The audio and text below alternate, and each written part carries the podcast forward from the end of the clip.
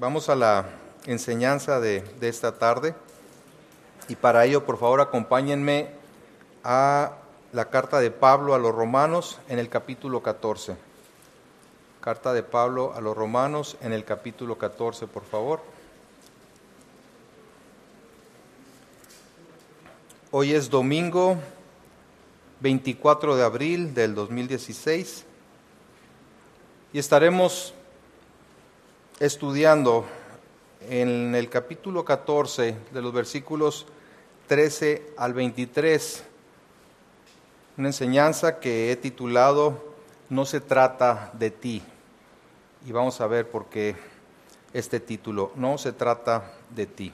Leemos entonces Romanos 14 del 13 en adelante.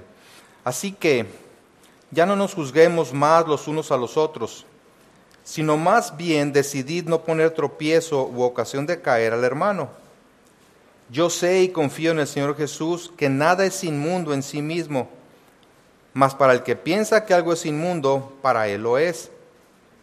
Pero si por causa de la comida tu hermano es contristado, ya no andas conforme al amor. No hagas que por la comida tuya se pierda aquel por quien Cristo murió. No sea pues vituperado vuestro bien porque el reino de Dios no es comida ni bebida, sino justicia, paz y gozo en el Espíritu Santo. Porque el que en esto sirve a Cristo agrada a Dios y es aprobado por los hombres. Así que sigamos lo que contribuye a la paz y a la mutua edificación. No destruyas la obra de Dios por causa de la comida. Todas las cosas a la verdad son limpias pero es malo que el hombre haga tropezar a otros con lo que come. Bueno es no comer carne, ni beber vino, ni nada en que tu hermano tropiece o se ofenda o se debilite. ¿Tienes tu fe? Tenla para contigo delante de Dios.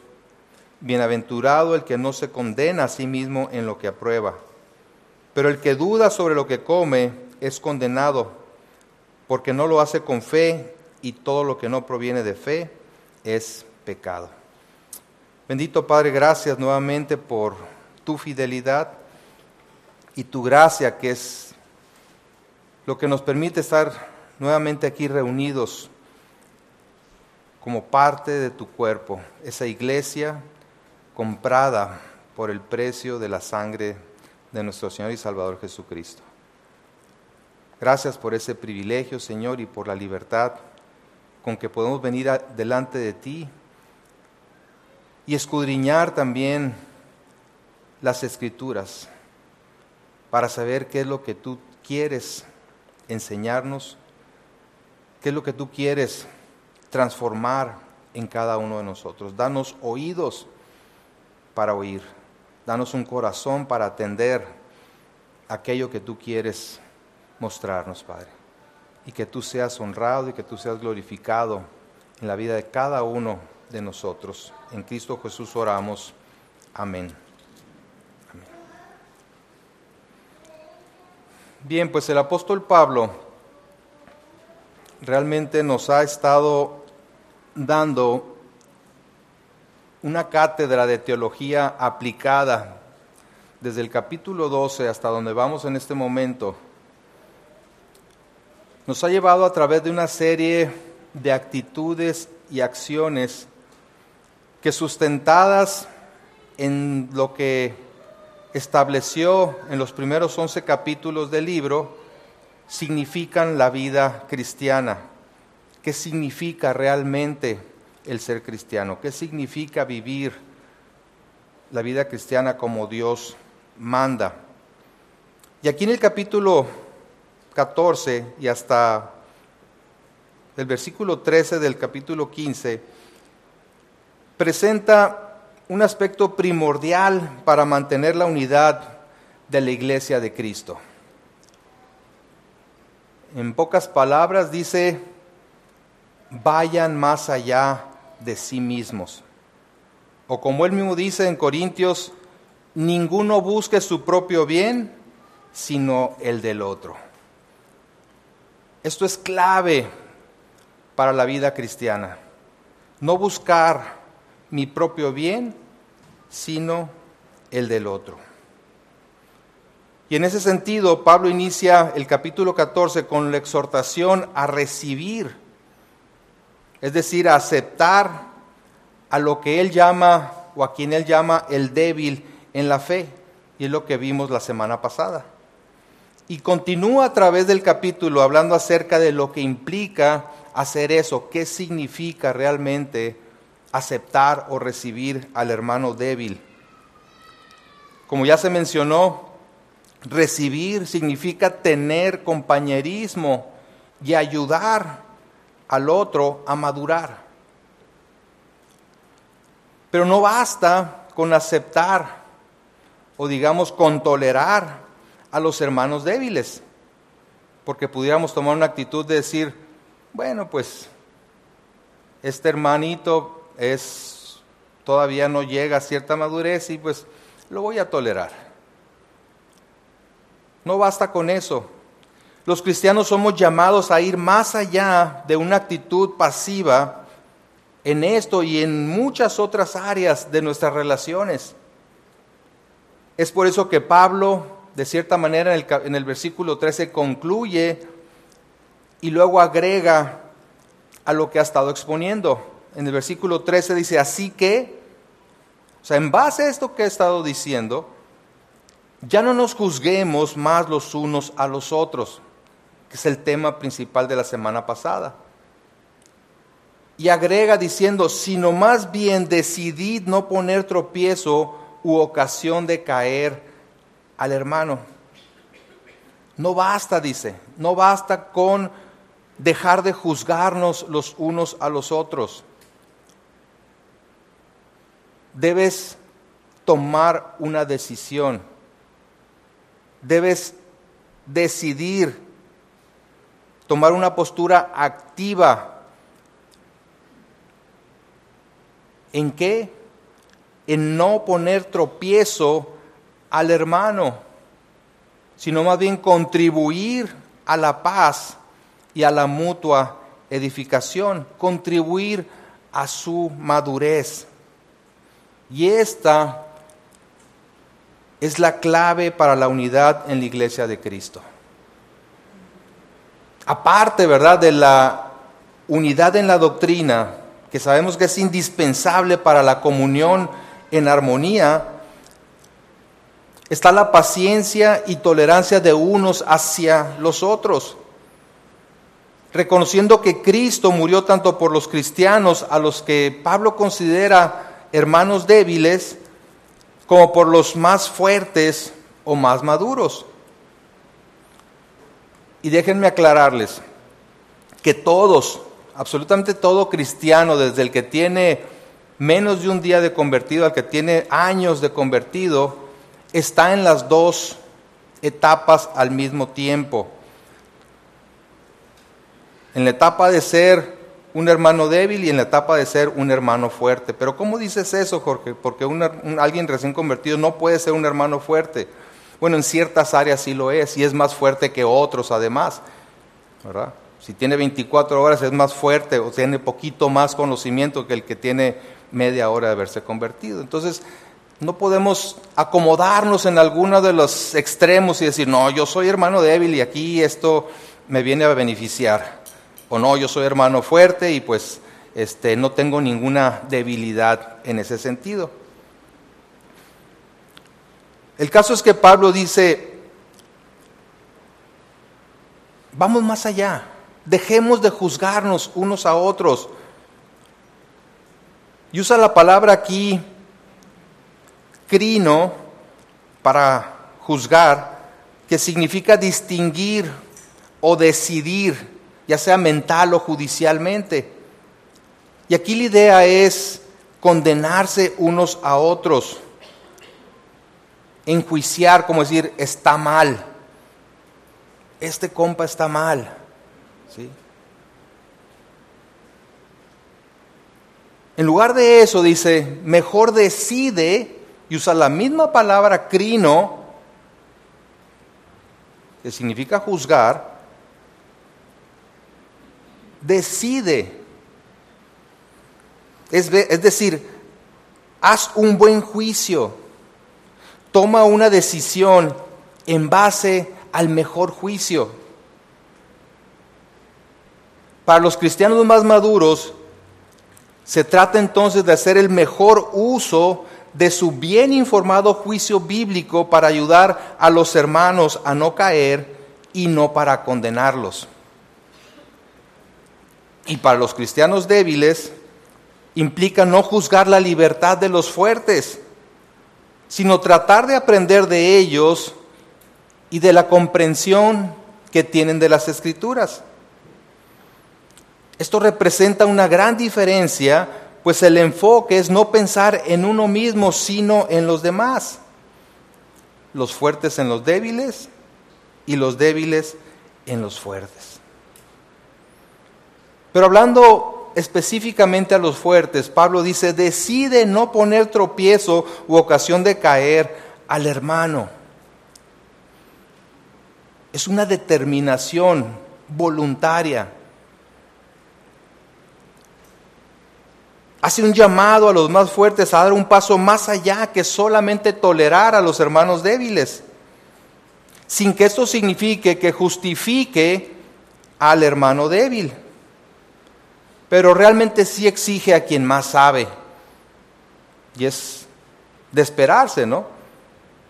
Dios le exige más al que más sabe. Por ejemplo, en el versículo 13 al final dice, evita poner tropiezo o ocasión de caer al hermano. En el 15, en la segunda parte, dice, no hagas que por la comida tuya se pierda aquel por quien Cristo murió. En el 20 dice, no destruyas la obra de Dios por causa de la comida. Es malo, dice, que el hombre haga tropezar a otros con lo que come. Y en el 21 dice, bueno es no comer carne, ni beber vino, ni nada en que tu hermano tropiece o se ofenda o se debilite. ¿Y cómo podemos hacer caer al hermano débil?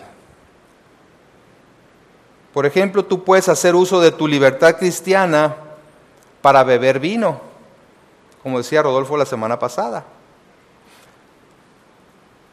dentro de los límites que la Biblia establece, porque hay que aclarar que la borrachera es pecado. ¿Y dónde está el límite? Ahí es donde se pone medio delicada la cosa. Pero bueno, tú puedes hacer uso de esa libertad para ver una copa de vino. Pero si estás frente a un hermano que viene de un trasfondo de alcoholismo, por ejemplo, es más amoroso abstenerte de esa libertad que tú tienes para no hacer caer al tu hermano. Ese es solamente un ejemplo. Entonces te restringes, te abstienes de esa libertad y ese derecho que tienes y que no es ningún pecado por amor al que está delante de ti y que pudiera significar un tropiezo grave. Insisto, y es importante aclarar que la Biblia no promueve, no prohíbe, pero tampoco promueve el consumo del alcohol como parte de la libertad cristiana. Todo lo contrario, y no vamos a entrar en ese detalle ahorita. No lo promueve. Sin embargo, ese permiso que sí da, ¿verdad? Con ciertos límites, debe estar sujeto a la manera en la que afectamos a otros hermanos débiles en la fe. De tal forma que la verdadera fortaleza espiritual se demuestra no por lo que podamos hacer, la verdadera fortaleza espiritual se demuestra no por lo que podamos hacer, sino por la determinación para abstenernos de aquellas cosas que no siendo pecaminosas, y aclaro que no siendo pecaminosas, pueden afectar a terceros. Es decir, por no hacer cosas que puedan contristar a otros hermanos. Pablo está convencido como un cristiano maduro, ¿verdad? Está convencido por la escritura y por la misma revelación de Cristo que nada es inmundo en sí mismo. El versículo 14 dice Pablo, yo sé y confío en el Señor Jesús que nada es inmundo en sí mismo. Mas para el que piensa que algo es inmundo, para él lo es. Y evidentemente que se refiere a asuntos ceremoniales, asuntos culturales y no morales. No puede estar afirmando que nada es inmundo en el sentido general, porque ciertamente la Biblia habla de muchas cosas que son inmundas, que son pecado. Más bien está hablando de que nada es inmundo de lo que no está prohibido. Es importante tener eso en cuenta. Nada es inmundo de lo que no está prohibido. Aún así, Pablo exhorta a los hermanos fuertes a tener consideración de los débiles, para quienes las mismas cosas pueden ser inmundas. Por eso dice al final del 14, más para el que piensa que algo es inmundo, pues para él lo es. Esa es su convicción hasta ahorita. ¿Quién está en lo correcto? ¿El que considera que nada es inmundo o el que considera que ciertas cosas son inmundas? Evidentemente que quien está en lo correcto es el hermano fuerte. Pues Pablo no solo sabe, ¿verdad?, sino que ha recibido la revelación del Señor Jesús acerca de esas cosas. ¿sí? Yo sé, dice, y confío, ¿verdad?, en la revelación de Cristo, que así es esto. Entonces, si eso es lo correcto, ¿para qué tener consideración de los hermanos débiles si están en un error?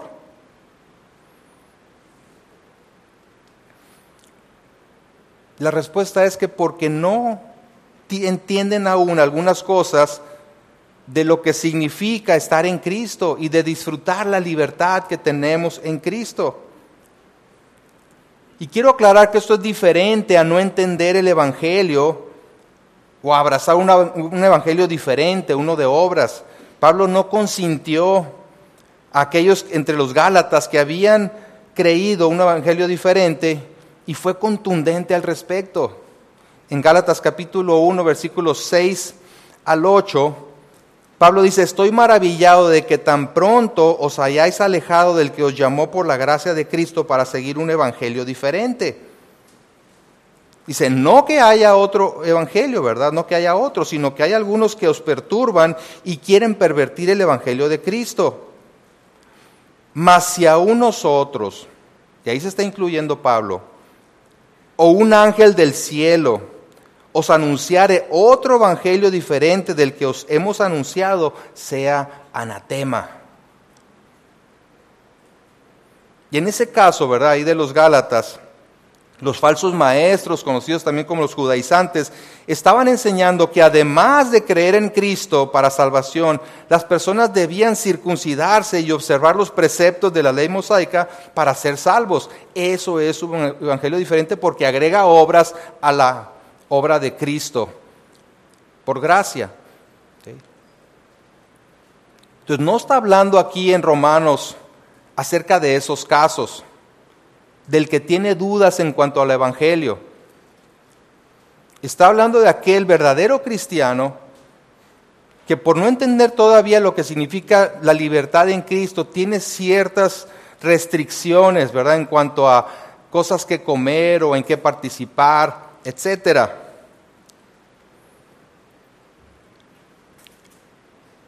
Por lo tanto, la postura del cristiano fuerte es correcta pues sabe que es libre para disfrutar cualquier cosa que Dios no declare pecaminosa. Por su lado, el cristiano débil está equivocado por no tener un entendimiento completo y maduro de la libertad en Cristo.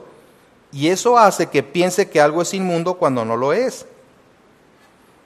Y el problema es que si considera que algo es inmundo y viola su conciencia, o sea, actúa en contra de su conciencia, esa conciencia se irá siendo cada vez más insensible hasta el punto de quedar cauterizada. Por eso es que tiene que poner atención a lo que su conciencia le está diciendo, aunque no esté bien informada esa conciencia por la palabra de Dios.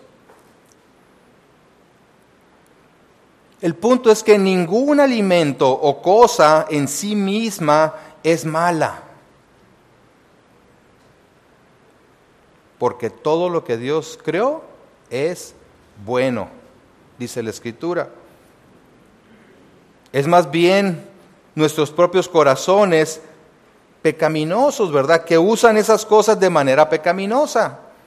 No es que Dios haya creado eso malo, sino que el hombre, en su condición de pecado, pervierte el uso de esas cosas. Y ante esta disyuntiva, Pablo exige a los fuertes a no solo tener paciencia con los hermanos débiles, sino abstenerse de ejercer su libertad cristiana frente a ellos para no hacerlos caer.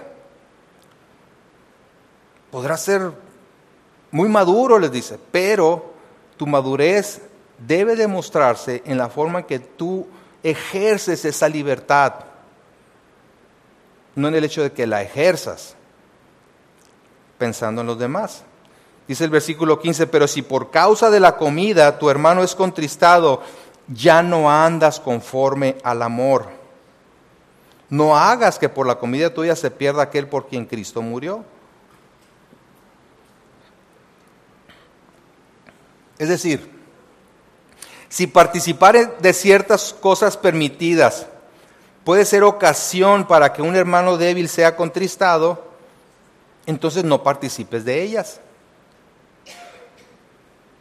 El amor debe estar por encima de la libertad para hacer ciertas cosas o para no hacer ciertas cosas. El amor debe estar por encima de esa libertad. Pablo dijo por eso, todo me es lícito, mas no todo me conviene.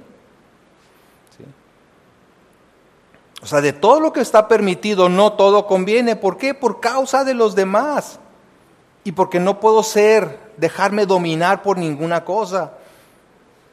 Si soy fuerte, quiere decir que esas cosas no determinan mis acciones. Soy yo el que determino el uso de esas libertades. El principio establecido aquí es claro. Amar significa llegar a limitar nuestra propia libertad por consideración y respeto hacia los demás. Repito, amar significa llegar a limitar nuestra propia libertad por consideración y respeto hacia los demás. Si algo que yo hago te ofende, Procuraré no hacerlo, aun cuando sé que no es malo en sí mismo, y dejaré que Dios te muestre tu error y te lleve a la libertad de la cual yo disfruto, pero lo haré en paciencia, lo haré en tolerancia, lo haré soportándote.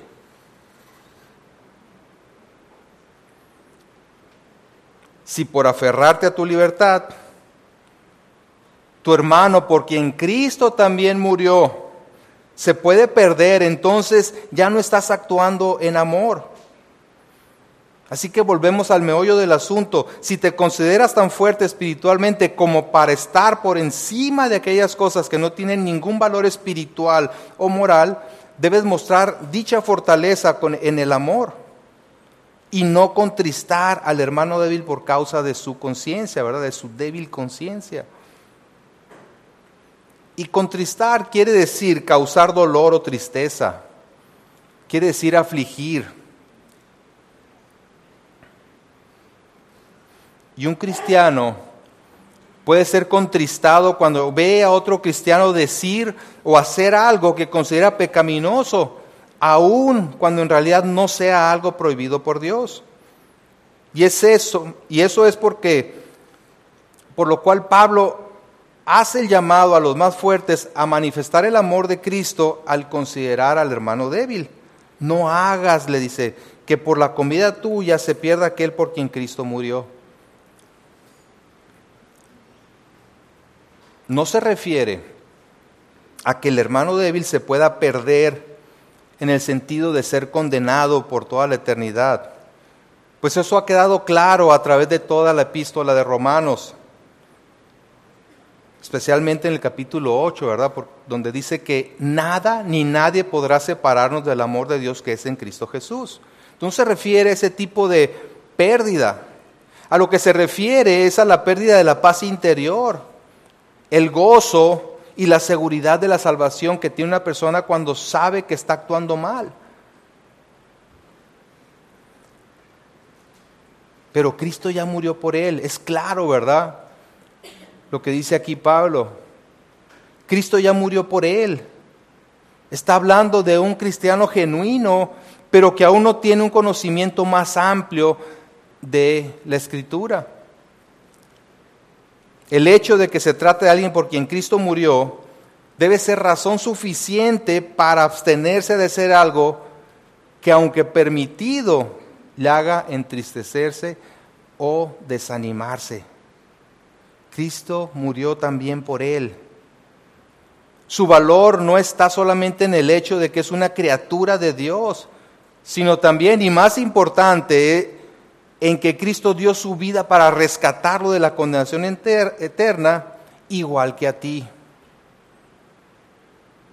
No porque tú tengas más tiempo de cristiano, tienes mayor valor delante de, Dios, porque se requirió el mismo sacrificio para llevarte a ti a la fe que a la persona que se acaba de convertir. El argumento de Pablo es que si Cristo murió también por ellos, ¿qué significancia puede tener algunos asuntos de comida, bebida y días de fiesta? Es irrelevante, dice. Nuestras acciones hacia los hermanos y hermanas en Cristo deben ser sacrificiales. Si Cristo estuvo dispuesto a sacrificarse por ellos y por nosotros, ¿cómo no vamos a abstenernos de aquello que les puede afectar en su crecimiento espiritual?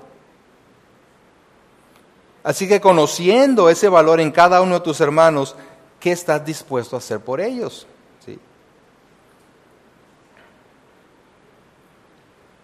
Más bien, dice Pablo, se trata de seguir lo que contribuye a la paz y a la mutua edificación. Y el resto del pasaje enfatiza este punto. En el versículo 16 dice, no sea pues viturado, vituperado vuestro bien.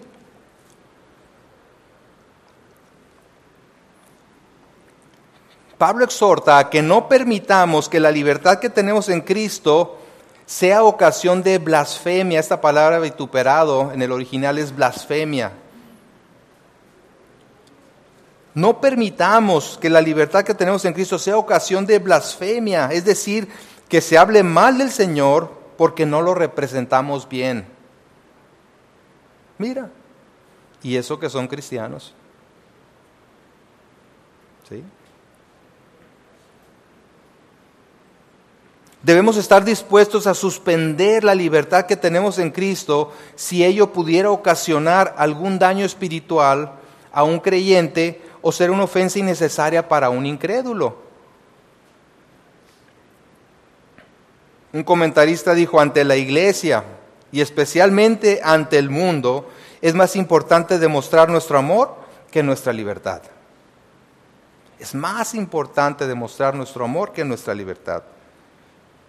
Y otro agregó, renunciar a una libertad es una pequeña concesión que debe hacerse por el bien tanto de creyentes como de posibles creyentes. Es el testimonio que estamos dando. ¿Y esto por qué? Y Pablo da tres razones básicamente. La primera, o quizás cuatro, la primera es que eh, porque la vida cristiana no se trata de comida ni bebida, es decir, el cristianismo está por encima de todas esas cosas. El versículo 17 dice, porque el reino de Dios no es comida ni bebida, sino justicia, paz y gozo en el Espíritu Santo. ¿Qué es más importante? Defender nuestras convicciones acerca de lo que debemos o no comer, o si debemos o no beber, o la unidad entre los cristianos. ¿Qué es más importante? Vivir en el reino de Dios, es decir, el gobierno de Dios a través de Cristo y por el Espíritu Santo que mora en nosotros, significa mucho más que abstenerse o no abstenerse de ciertas comidas. Va mucho más allá que eso.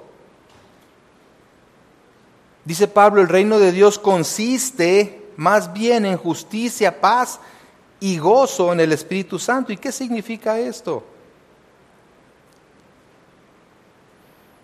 Pues es lo que él estuvo cimentando a través de los primeros 11 capítulos de, de este libro.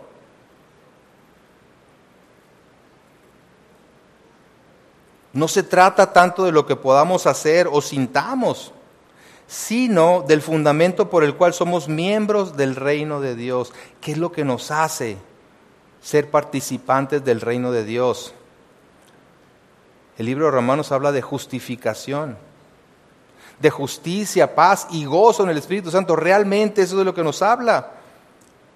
De justicia porque la justificación que recibimos es a través de Cristo. Esto significa que por la fe en Cristo hemos sido declarados justos delante de Dios. Es claro, ¿verdad? Como también lo menciona Pablo, que por causa del pecado nadie es justo delante de Dios.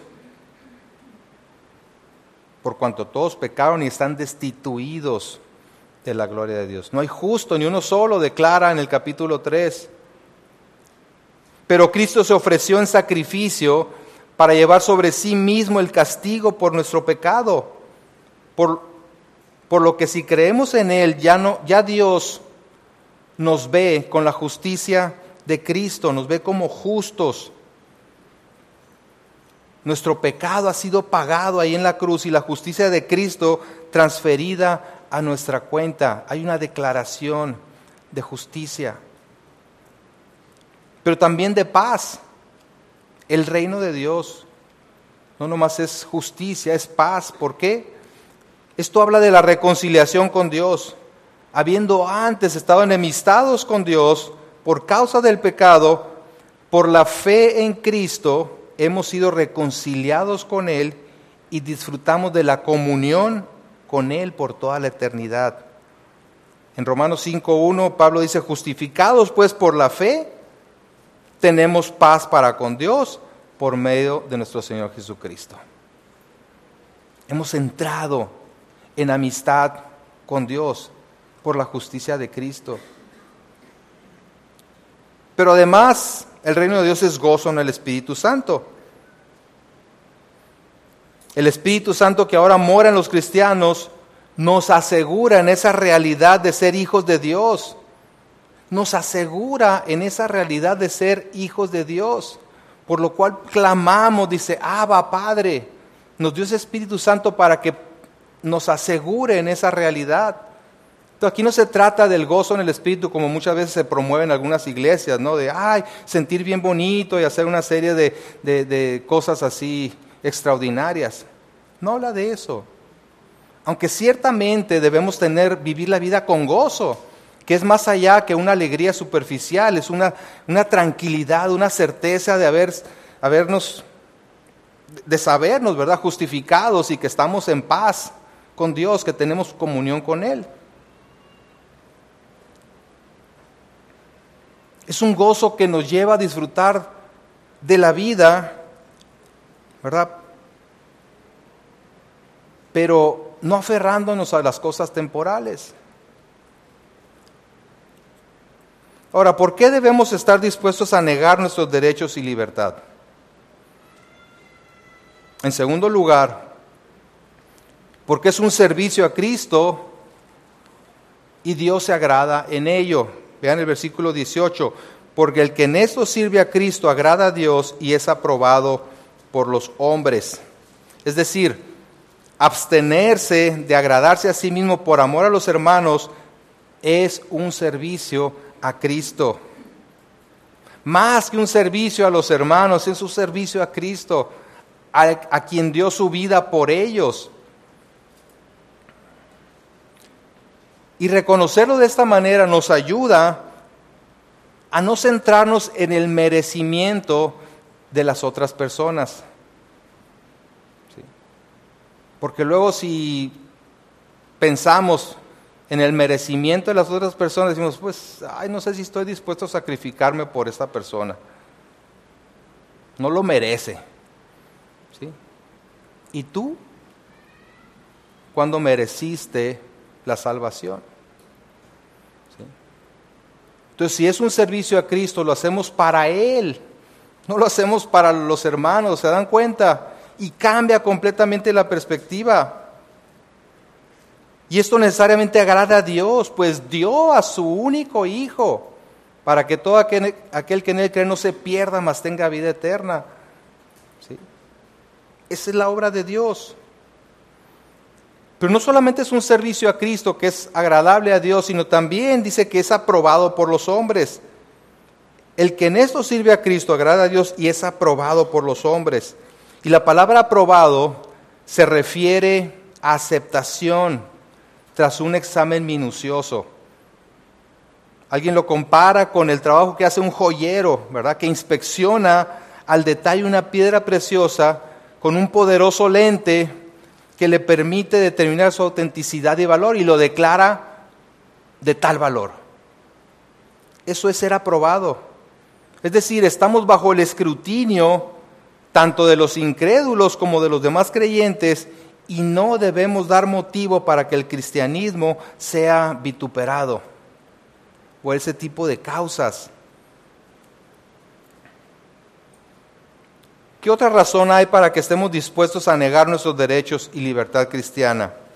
En tercer lugar, porque es más importante mantener una actitud que contribuya a la paz y que promueva la edificación mutua del cuerpo de Cristo.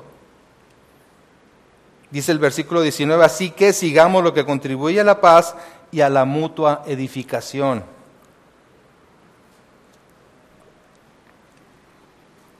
La disposición voluntaria de renunciar a nuestras libertades por amor a otros cristianos aseguran la unidad y la mutua edificación. Claro, sin sacrificar las verdades fundamentales. Los cristianos debemos procurar todo aquello que contribuya a la paz y a la mutua edificación sin sacrificar las verdades fundamentales. No se trata, como hemos visto, de llevarnos bien con todo el mundo, aun cuando tengan diversos puntos de vista en cuanto a la doctrina. No se trata de eso, no está hablando aquí de eso, sino de mantener una actitud que contribuya a la unidad. Que por ese tipo de situaciones no estemos peleando abstenernos de aquellas cosas que pueden ser tropiezo para nuestros hermanos más débiles, contribuye a la paz y a la mutua edificación. Todos los cristianos, no importa cuánto tiempo tengamos de habernos convertido, ya estamos discipulando a otros, formal o informalmente. Te des cuenta o no te des cuenta, hay ojos puestos en ti. Estás discipulando, eso es discipular es modelar a Cristo en tu vida para que otros que vienen detrás de ti lo vean y digan, wow, de esto se trata. De ahí que estemos dispuestos a sacrificar algunos de nuestros privilegios con tal de no ser piedra de tropiezo para ellos. Tus mismos hijos, ¿verdad?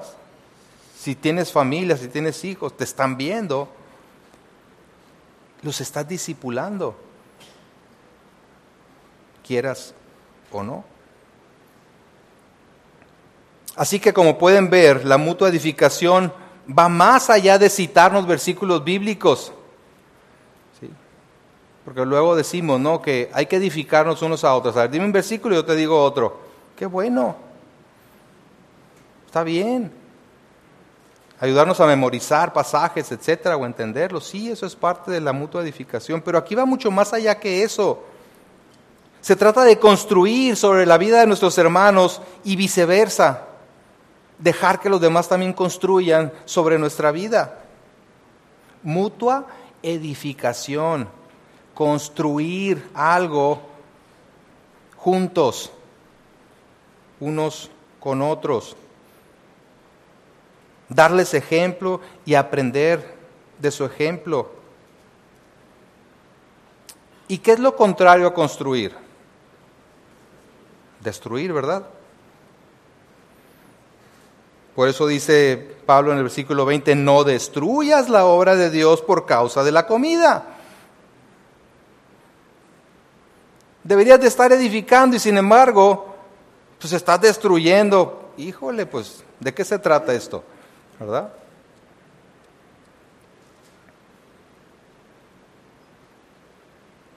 Aun cuando estés convencido de que todas las cosas son limpias, porque Pablo dice aquí en el 20, todas las cosas a la verdad son limpias, pero es malo que el hombre haga tropezar a otros con lo que come. Y aun cuando estés convencido de eso como Pablo, no destruyas la obra de Dios por sostener esa convicción. ¿Qué significa destruir la obra de Dios? En el contexto inmediato implica hacer caer al hermano débil es decir, como dice el versículo 21, tropezar, ofenderse o debilitarse. Es hacerlo pasar por alguna de esas situaciones.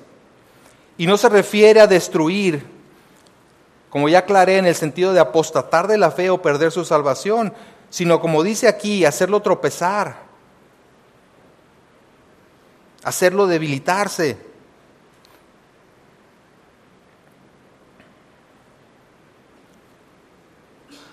Pero también en el contexto más amplio parece referirse a la comunidad, cristiana. Destruir la obra de Dios es destruir a la iglesia, la unidad en la iglesia.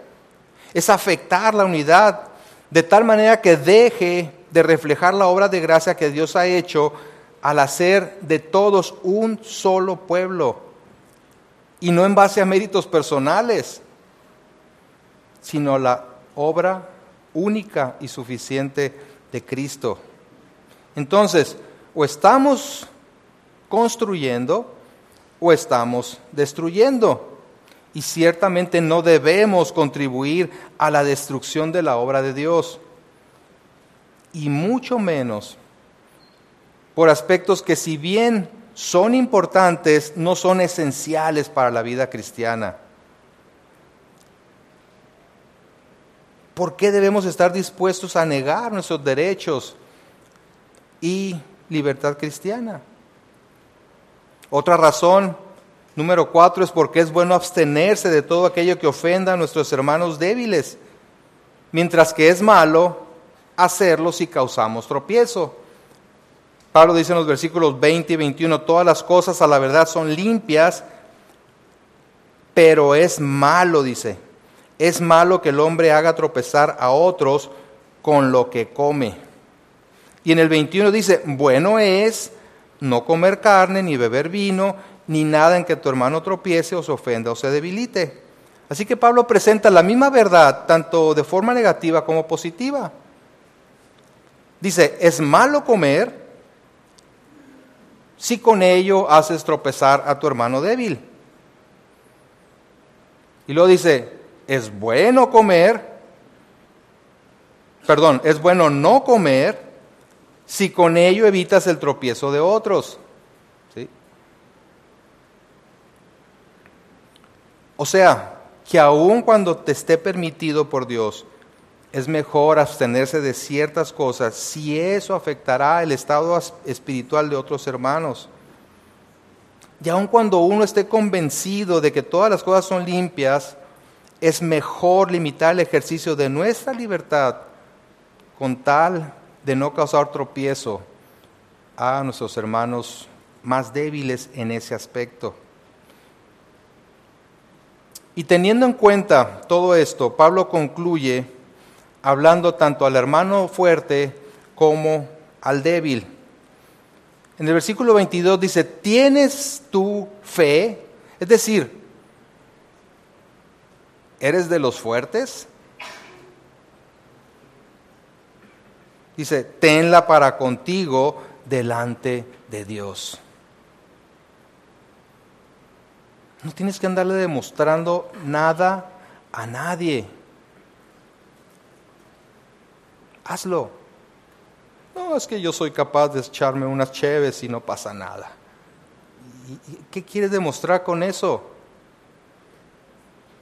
Que los cristianos tenemos libertad y que es bien a todo dar ser cristiano y no como muchos piensan que nos prohíben tomar y fumar y bailar y todo eso. La Biblia no lo prohíbe. Pero insisto, Pablo dice, todo me es lícito, mas no todo me conviene. No me voy a dejar dominar por ninguna de esas cosas, dice. ¿Verdad? Tú tienes que andar demostrando esa fortaleza. La fortaleza la vas a demostrar más bien limitando tu libertad. Sí puedo, pero no lo voy a hacer si eso afecta a mi hermano o a mi hermana. Eso es madurez espiritual. Tienes tu fe, tenla para contigo delante de Dios. Y luego dice, bienaventurado el que no se condena a sí mismo en lo que aprueba.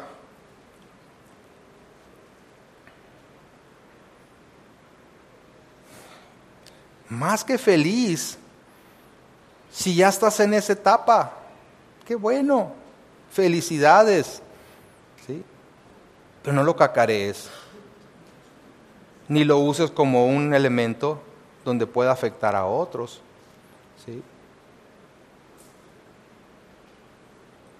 Pero si estás entre los débiles, dudando sobre lo que comes y siendo condenado por tu conciencia, mas no por Dios, ¿verdad? Porque Dios no condena esas cosas, tampoco debes juzgar a los que disfrutan de la libertad en Cristo. Versículo 23 dice, pero el que duda sobre lo que come es condenado porque no lo hace con fe y todo lo que no proviene de fe es pecado. ¿Quiere acaso decir que comer ciertas carnes o beber vino es pecado para algunos y para otros no? No, no es lo que está diciendo Pablo. Lo que está diciendo es que mientras exista la duda, mientras exista la duda, algunas cosas aparecerán como pecaminosas. Y si participa de ellas, entonces estará, de acuerdo a su conciencia, pecando y esto le robará la paz con Dios. Se va a sentir culpable porque dice, pues yo sé que, híjole, me comí una carne que sé que fue sacrificada a los ídolos y me siento terrible y pequé contra Dios. El hermano fuerte dice, ¿cuáles ídolos? ¿Cuáles? Si ni existen, tienen ojos y no ven, dice la escritura. oídos y no oyen. ¿Cuáles ídolos? Pero eso es una postura ya de entendimiento y fortaleza espiritual, decir, ay, es que me van a poner un, hechizo ahí en mi casa, encontré una marca y no sé qué, y me van a... Y el fuerte dice, ¿qué? Si el Espíritu Santo está en mí, si Dios está conmigo, qué importan estas cosas, por favor? La maldición que me manden se les va a regresar a ellos, ¿verdad? Porque sé en quién estoy confiado, sé en quién estoy parado, sé lo que creo. Pero el hermano débil se puede asustar por esas cosas y decir, oh, es que supe que una fulanita hizo ahí un trabajito, ¿verdad? Para hacerme caer. Pues que haga 20 si quieres, si estás en Cristo, estás sustentado en Él, ¿verdad? Protegido por Él. Entonces, no es, no es que comer ciertas cosas sea pecado, es que para el hermano débil su conciencia todavía lo acusa, entonces se vuelve pecaminoso para él. Y hay que tenerle paciencia. Y la conciencia es como una alarma, ¿verdad? Que, que nos indica si algo está mal. Pero esa conciencia hay que informarla con la palabra de Dios, mas no neutralizarla, porque generalmente la conciencia, aunque no esté muy bien informada por la palabra de Dios, nos alerta sobre ciertas cosas. Y si la estoy continuamente apagando, es como cuando eh, alguien pone la alarma para despertarse, ¿no? Y, la apaga y dice, voy a esperar otros cinco minutos, y vuelve a sonar a los cinco, y la vuelve a apagar, y me voy a esperar otros cinco minutos, y ahí está la, alarma, suene y suene y suene y suene cada cinco minutos, este, claro que la puso con tiempo de anticipación, ¿verdad? Considerando ese tiempo extra, y, y finalmente se queda dormida la persona, porque ya no supo cuál era la buena, ¿no? Así es la conciencia, nos está alertando, nos está diciendo, hey, cuidado, cuidado, cuidado. Y si la pagamos, y la pagamos, y la vamos a pagar, se cauteriza, dice la escritura, ¿verdad? Entonces después ya no es tan sensible a lo que está bien y lo que está mal. Más bien debemos informar, debemos, eh, ahora sí, ser transformados por medio de la renovación de nuestro entendimiento, como dice Pablo, para que podamos identificar lo que realmente está prohibido en la Biblia y lo que no está. Pablo habla aquí del cristiano maduro como bienaventurado, mientras que el cristiano débil dice que es condenado. Se siente condenado porque participa de cosas que aún considera pecaminosas, cuando a la luz de la Biblia no lo son. Pero si para él lo son, entonces peca al participar de ellas. Y así como el creyente débil, fuerte, peca al hacer que un hermano débil vaya en contra de su propia conciencia, el hermano débil peca o es condenado cuando va en contra de las convicciones de su propia fe y sucumbe a aquello que su conciencia condena como pecaminoso. La pregunta es, ¿cómo demuestras tu madurez? La marca del cristiano, la forma en que el cristiano se identifica, debe incluir la humildad manifestada por el Señor Jesucristo la humildad manifestada por el Señor Jesucristo. Pero eso no quiere decir que nuestra tolerancia incluya el pecado. No está hablando de que toleremos el pecado los unos a los otros. Eso es algo muy distinto. Recuerden que aquí no estamos hablando, cuando hablamos de hermano débil en la fe, no estamos aquel que está batallando con el pecado. En ningún momento menciona esto Pablo. No se trata de eso. Ay, tiene paciencia, lo que pasa es que pues soy débil todavía y, en esto sigo pecando. Arrepiéntete. ¿sí? No es tenerte paciencia o no, es arrepiéntete.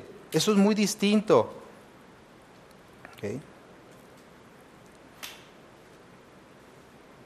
Lo que está dejando bien claro es que hay ciertas cosas que aún no siendo pecaminosas en sí mismas, debemos abstenernos de ellas por amor a los hermanos débiles. Debemos hacer todo lo posible por edificarnos unos a otros. Y para lograr esto debemos ser más humildes en nuestras acciones.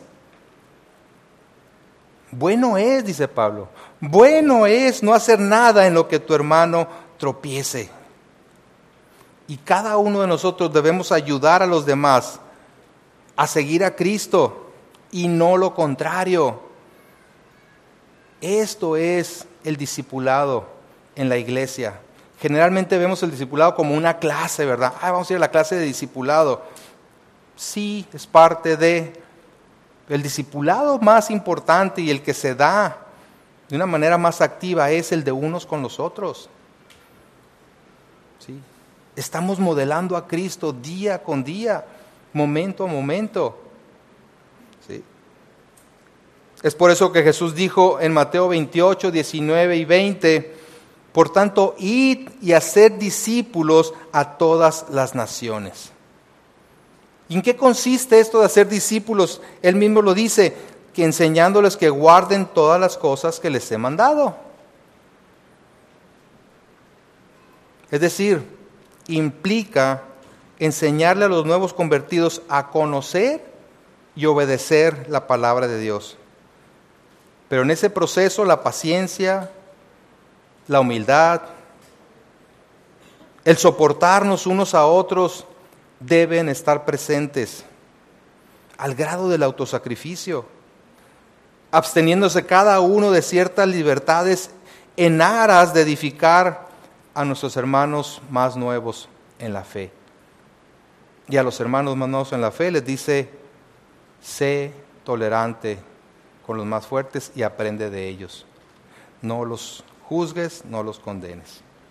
Padre, te damos gracias por tu palabra.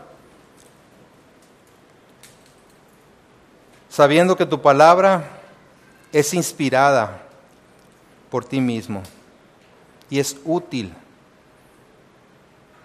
para enseñarnos, es útil para instruirnos en justicia, es útil para confrontarnos con nuestro pecado, es útil para redarguirnos, es útil, Señor. Ahora ayúdanos a disponer todo nuestro ser para recibir tu palabra y para actuar en tu poder en función de ella, para gloria y honra de tu nombre. Amén.